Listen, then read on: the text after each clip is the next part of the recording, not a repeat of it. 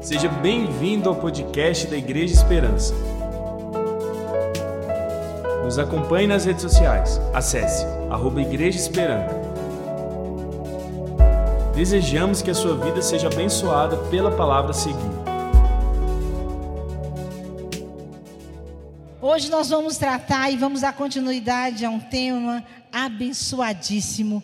E quem está lendo e acompanhando esse livro sabe o milagre que é quando o céu invade a terra.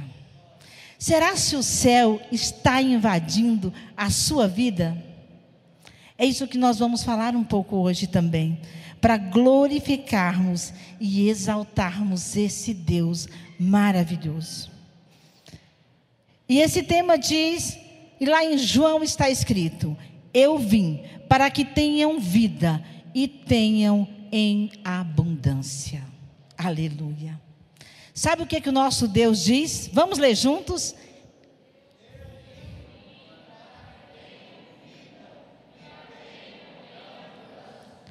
Quem aqui sabe o que é uma vida abundante? Uma vida abundante não é uma vida só com dinheiro. Uma vida abundante é uma vida com Cristo, é uma vida na dependência do Espírito Santo, é uma vida onde eu tenho paz na minha casa, é uma vida onde eu tenho amigos, é uma vida de alegria interior, de satisfação interior. Este é o segredo da vida abundante em Cristo Jesus. E ninguém a tem sem Ele.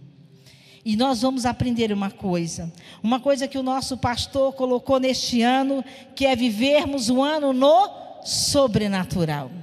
E vivermos no sobrenatural é vivermos de novo na dependência do Senhor Jesus. E aí tem uma coisa interessante que Jesus disse: o céu invade a terra, trazendo boas notícias. Paralelo a muitas outras coisas, quando esse Jesus disse: Eu vim e nós precisamos descobrir para que foi que esse Jesus veio para a minha vida e para a sua vida. E este livro, eu gostaria de incentivá-los a ler. Tem os audiobooks, você pode ouvir quando o céu invade a terra. Nos traz testemunhos abençoadíssimos.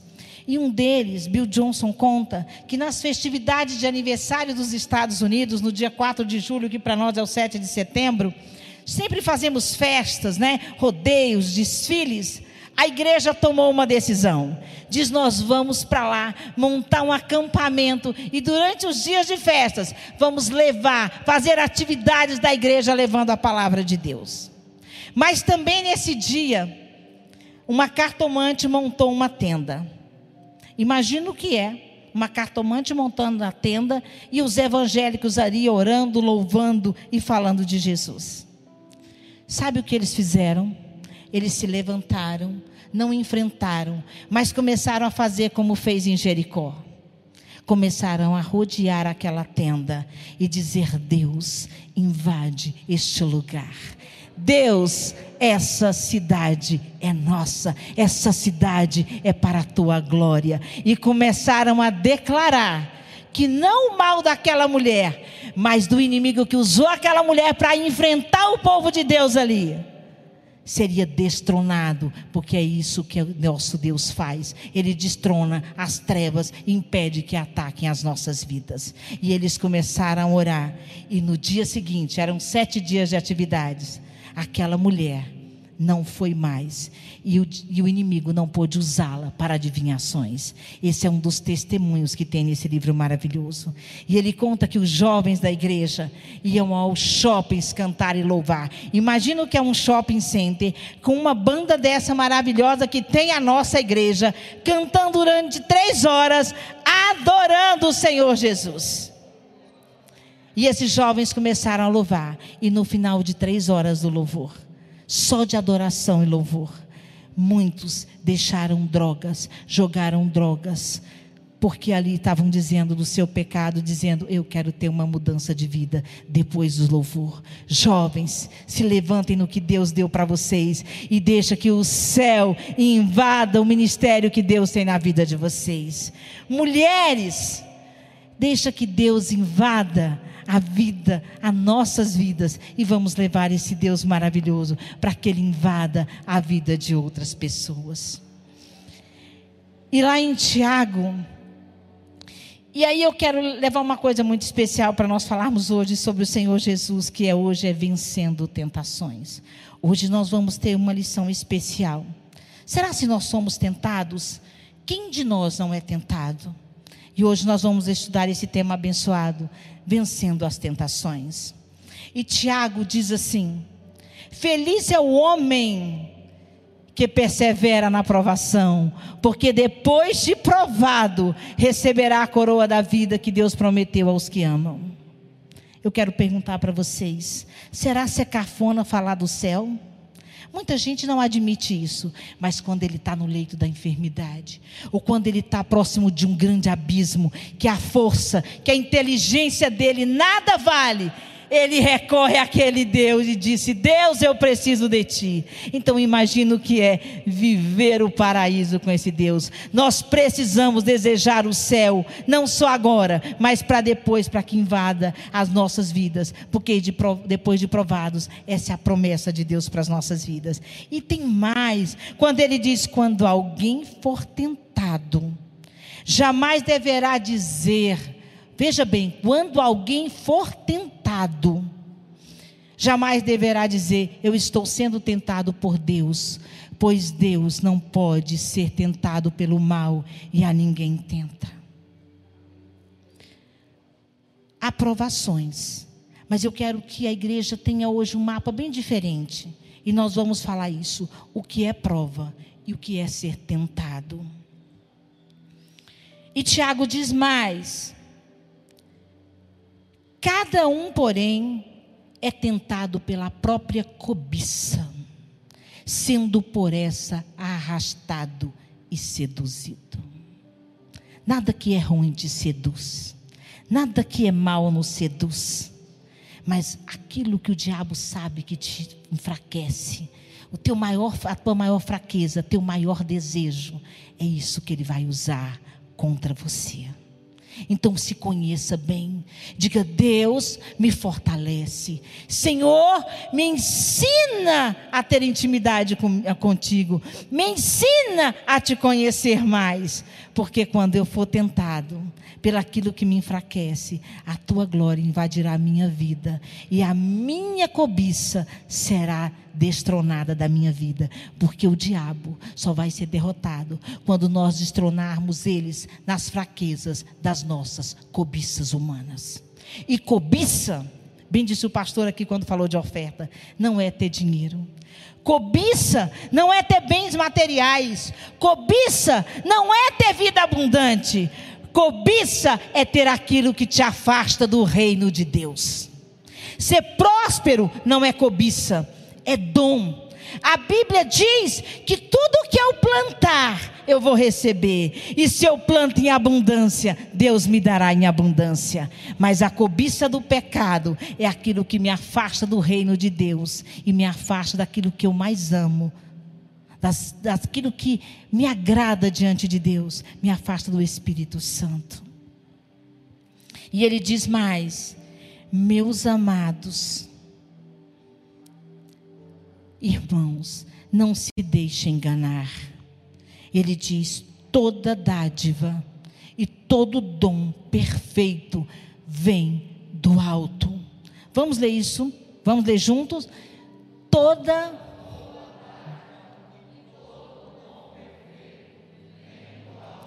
De onde é que vem o dom perfeito? De onde é que vem as boas dádivas?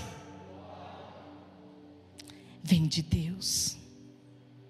Se nós buscarmos aqui, nas nossas fraquezas humanas, terrenas, Ele pode vir e pode vir embora. Mas aquilo que Deus te dá do alto, ninguém te rouba, ninguém toma, é teu por herança.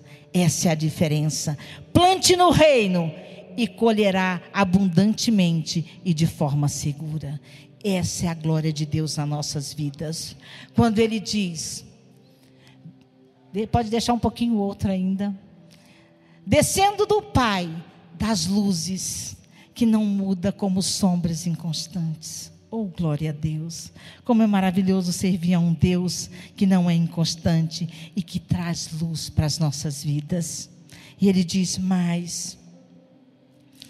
E hoje eu quero dizer uma coisa para vocês: que quando o Pai traz luz para as trevas, mas eu quero dizer duas coisas: o que é provação e o que é tentação.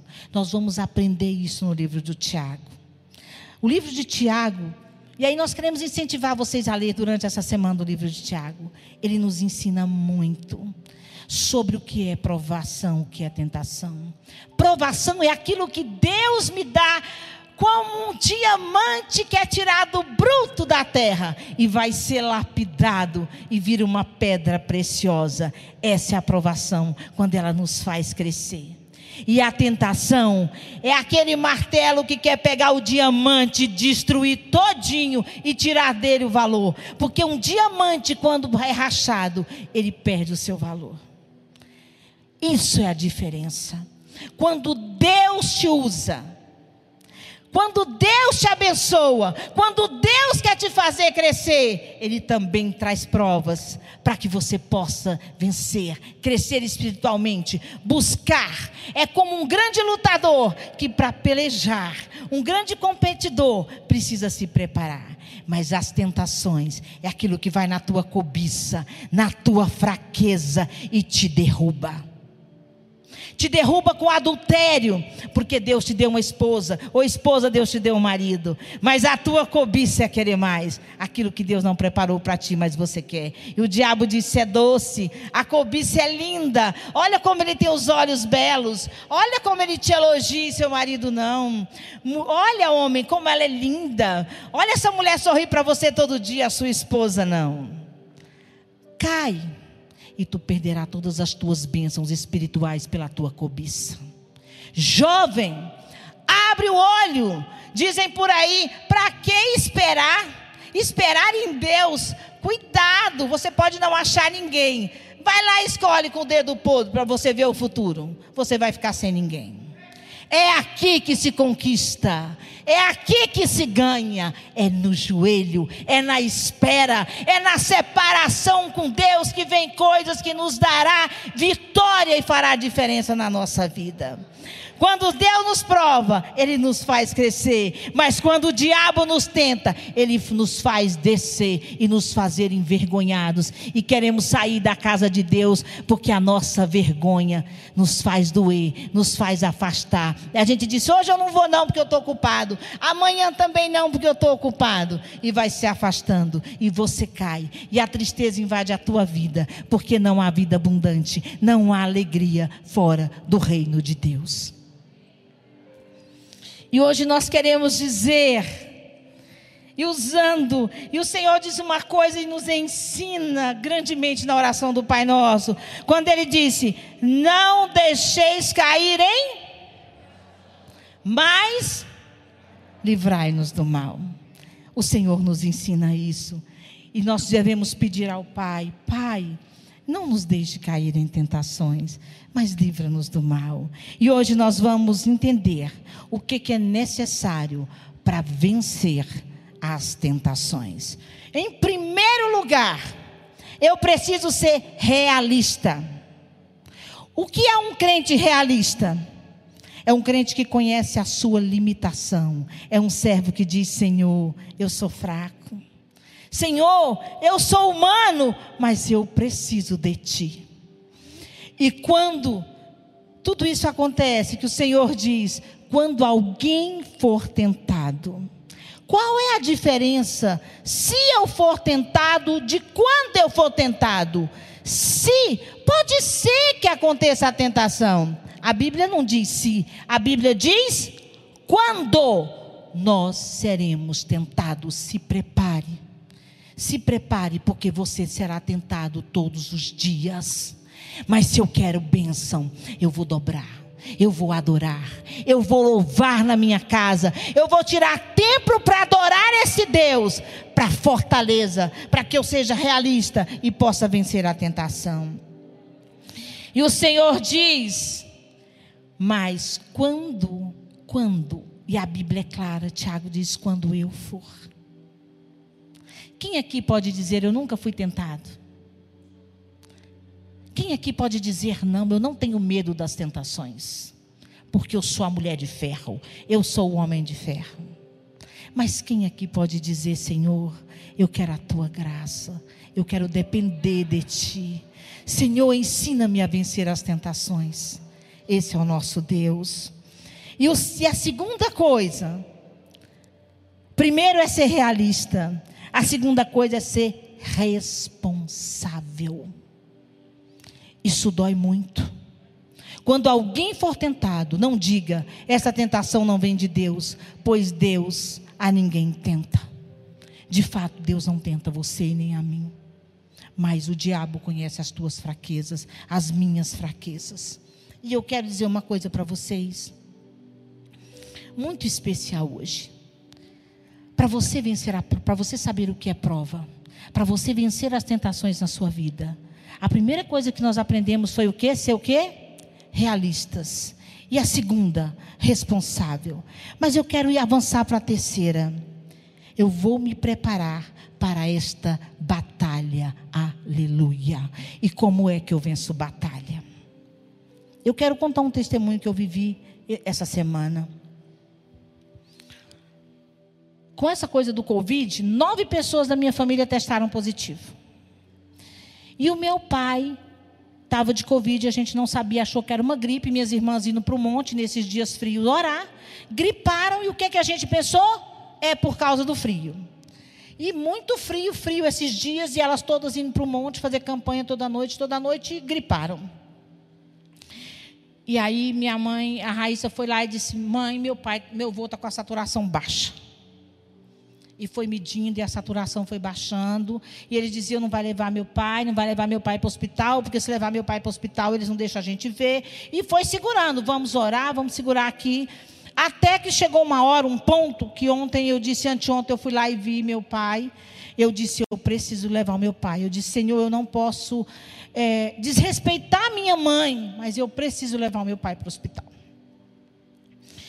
E aí, quando foi ontem, eu cancelei as agendas, cancelei tudo. Eu disse: Senhor, eu preciso de Ti, Espírito Santo, eu preciso de uma estratégia. E fui para a oração. Eu preciso ser valente, eu preciso ser corajosa. Imagina o que é cinco mulher, irmãs mulheres e um homem, e uma mãe. Então, vocês imaginam o que é e um tanto de neto. Muita gente dando opinião. E aí eu disse: Senhor, eu preciso disso. E levantei e fui cedo. Chegando lá, meu pai quase não respirava. Muito ruim. Não, mas nós vamos dar o xarope. Vamos pôr um cilindro de gás aqui. Eu disse, Senhor, eu preciso de um milagre. Quando eu medi a saturação dele, estava em 70. Meu coração disparou. Eu pedi um pedido de exame. Eu disse, mãe, eu vou levar meu pai para fazer um exame. Uma tomografia, eu preciso levar meu pai. Ela disse, não, não vai. Vamos tratar ele aqui. Minha irmã, não, vamos tratar ele aqui. Eu fui lá, acordei ele e falei, pai, eu preciso levar para fazer uma tomografia e levamos. Quando eu fiz a tomografia, nós fizemos o laboratório disse, em duas horas, a clínica falou, nós entregamos, a clínica de imagem, nós entregamos o resultado. Meu coração desesperado, mas eu pensei, com os exames na mão, eu vou conseguir provar que ele precisa ir para o hospital.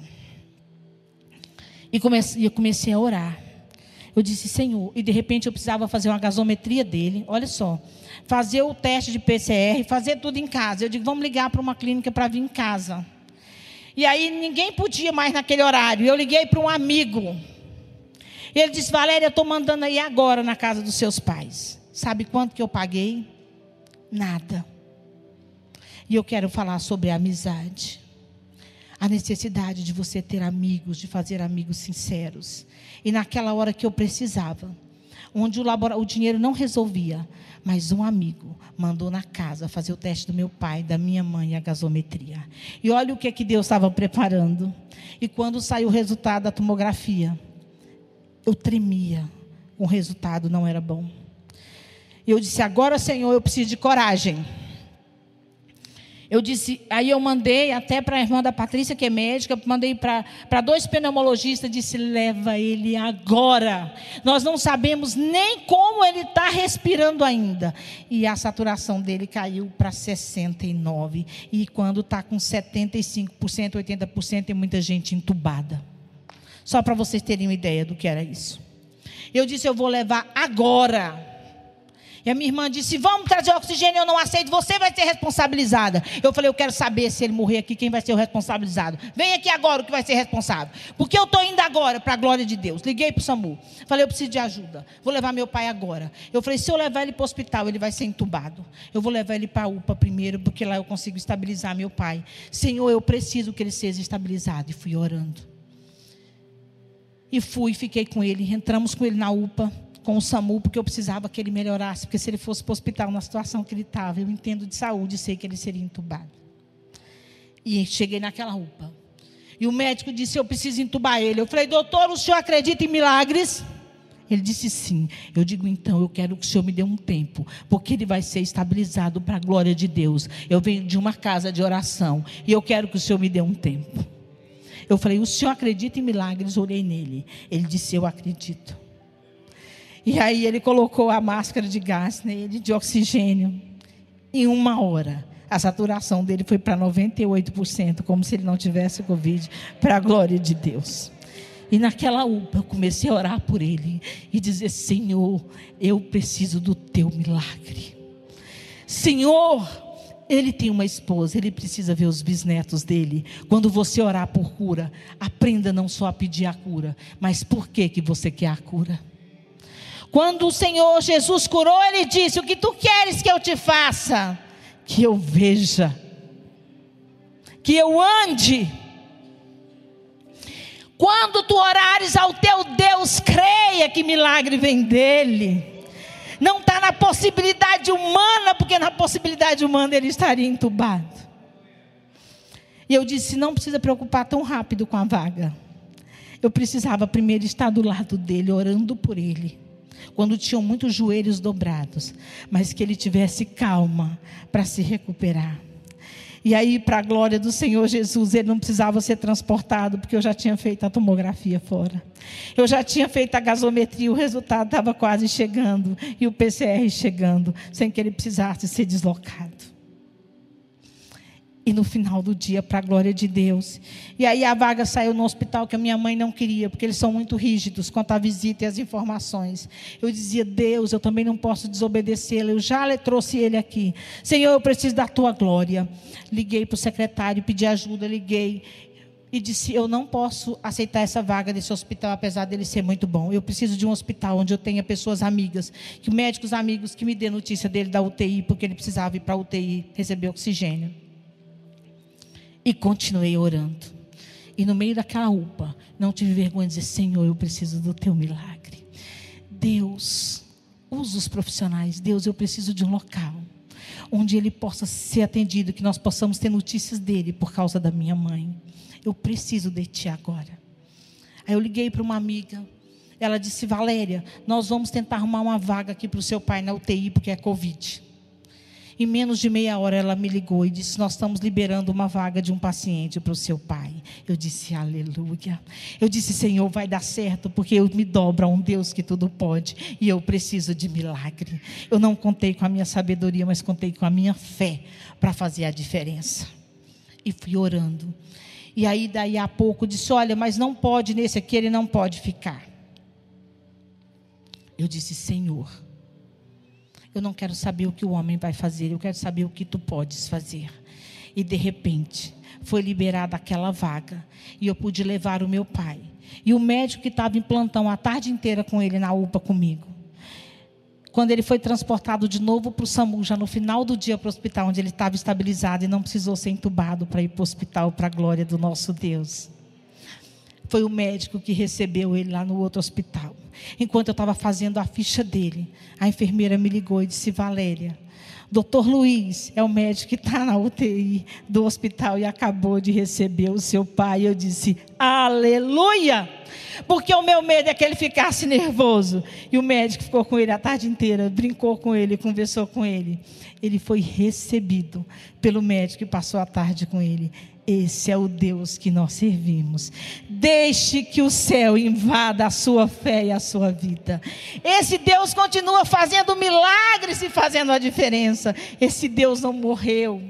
E para a glória do Senhor, Jesus, ele não foi entubado, não está entubado, está bem.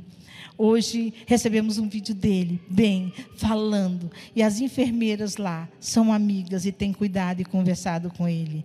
Esse é o Deus que nós servimos. Nos dobremos a esse Deus de maravilha, que levanta pessoas para ajudar, que faz milagres, que abre portas aonde não tem portas. Esse é o Deus que levanta profissionais para fazer a diferença. Esse é o Deus que fez o milagre para ele não ser entubado, porque a saturação dele em qualquer lugar, de qualquer profissional, sabe que ele já estaria entubado. Mas o nosso Deus fez a diferença e não permitiu. Isso é o céu invadir as nossas vidas. Aleluia. Aprenda a viver milagres. Aprenda a se preparar para a batalha. A batalha veio veio. Mas qual foi as armas que nós usamos? Primeiro, vim, vigie e orem, para que não caia em tentação. O espírito está pronto, mas a carne é fraca. Sabe o que, é que o nosso Deus disse? Vigiar e orar. Porque nós não sabemos a hora que a batalha vem. Mas aquele que está preparado, a qualquer hora você está pronto para lutar. Crie reserva de oração no seu joelho. Ó oh, grande guerreiro, grande guerreira, se prepare no joelho e no conhecimento de Deus, porque quando a batalha vier, você não terá medo, você terá destemido e você terá coragem de dizer: Você acredita em milagres? E as pessoas vão te ouvir, e os milagres vão acontecer na sua vida. Prim, o primeiro passo para vencer uma batalha é a oração.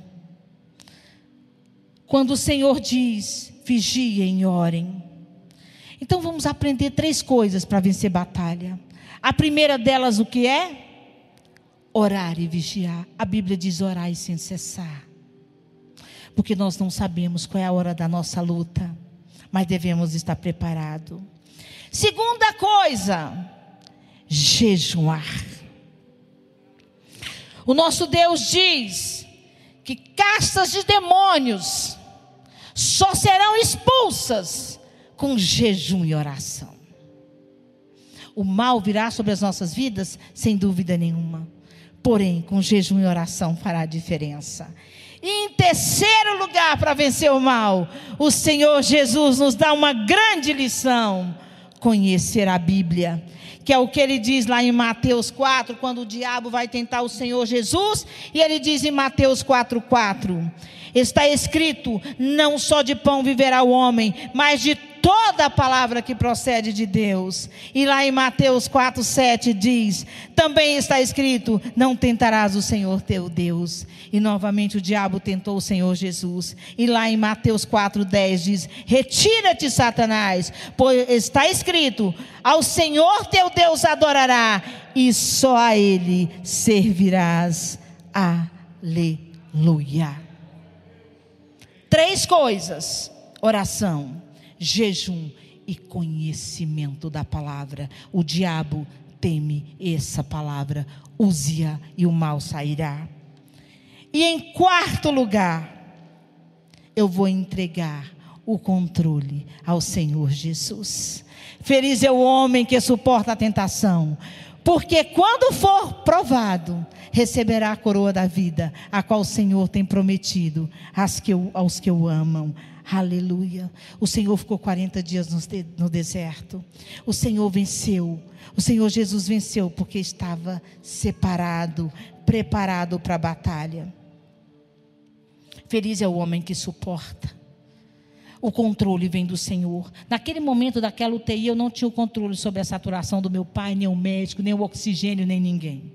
Mas o Senhor Jesus tinha o controle. Dai glória por todas as coisas, dai graça por todas as coisas. E para terminar, hoje o Senhor Jesus, vamos pedir a Ele que nos conceda vitória sobre as nossas tentações. Há um grande Deus, e eu quero dizer uma coisa para você nessa noite. Se você não vive uma vida de milagres, se a sua vida não tem acontecido milagres, Comece a se separar com Deus. Comece a buscar esse Deus verdadeiramente. Busque o conhecimento de Tiago, que diz a diferença entre tentações e provas. Ouça os audiobooks desse livro quando o céu invade a terra.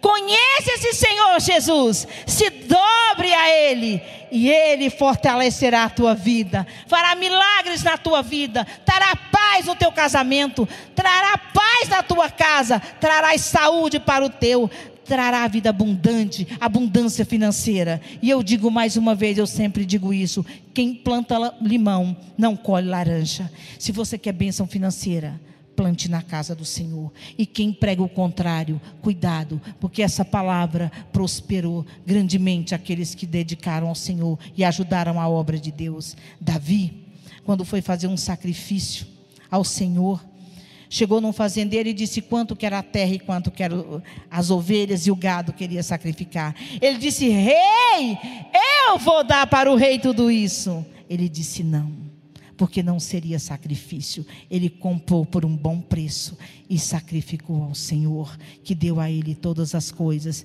e nos dá todas as coisas e que nessa noite nós possamos aprender do nosso Deus, que em qualquer área da nossa vida, porque vida abundante é ter uma vida de alegria, uma vida de paz no Senhor, uma vida que, mesmo a meio a qualquer tentação, a qualquer prova, você canta, adora e louva e tem a paz que o mundo não compra, que o mundo não conhece. Você tem alegria que desorienta as pessoas que vivem ao seu lado, que elas não te entendam. Você tem uma capacidade que Deus te dá para resolver problemas, resolver causas, e dentro do teu trabalho, Ele vai te dar uma competência jamais vista, porque isso, essa é a promessa de Deus para as nossas vidas. Busque no Senhor, vença as tentações, vença as provas, cresça e se prepare para prosperar, para vencer e para dar exemplo desse grande Deus e que o céu possa invadir as nossas vidas. Vamos levantar, vamos orar e falar com esse Deus maravilhoso. Diga para esse Deus que você quer que o céu invada a sua vida e que nós possamos viver o sobrenatural, que é o grande propósito do nosso pastor para as nossas vidas. Senhor Deus e Pai que está nos céus, colocamos as nossas vidas diante de Ti, os nossos familiares, os no, o nosso trabalho, Pai, as nossas vidas no Teu altar. Ah, doce Espírito Santo, vem estar à frente desta obra. Espírito Santo, ensina-nos a Te adorar. Ó Senhor Jesus, te glorificamos pelas bênçãos do Teu povo. Senhor, e que hoje, ó Pai, Tu venha abençoar, Tu venha curar dá estratégia cem vezes mais ao teu povo no trabalho e em todas as áreas da vida. E que a glória do teu reino, Senhor, invada as nossas vidas. E que nós possamos testemunhar todos os dias o teu amor, a tua glória. Porque, Senhor Jesus, tu disse orai e vigiai, mas tu também dissestes: tudo o que pedires ao Pai em meu nome, crendo, recebereis. E tu diz, Senhor, que sem fé é impossível te agradar. Aumenta a fé do teu povo, glorioso Deus. Invada as nossas vidas com a tua glória, para a honra e a glória do teu nome, Senhor Jesus. Amém, Senhor Jesus. Aleluia. Glória a Deus. Aleluia. Aleluia.